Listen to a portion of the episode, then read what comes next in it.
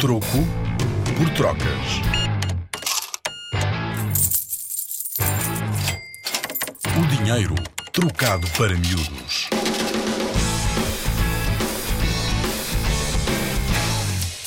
Quem é que disse que as moedas têm de ser redondas? Ninguém.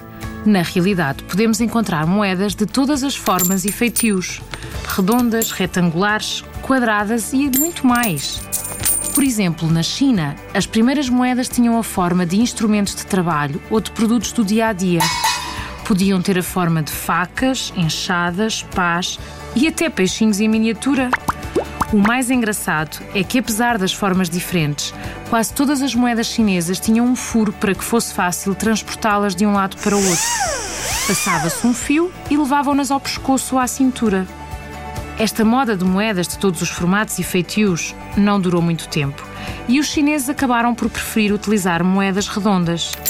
É que as moedas redondas não se estragam facilmente e também não magoam se as usarmos ao pescoço.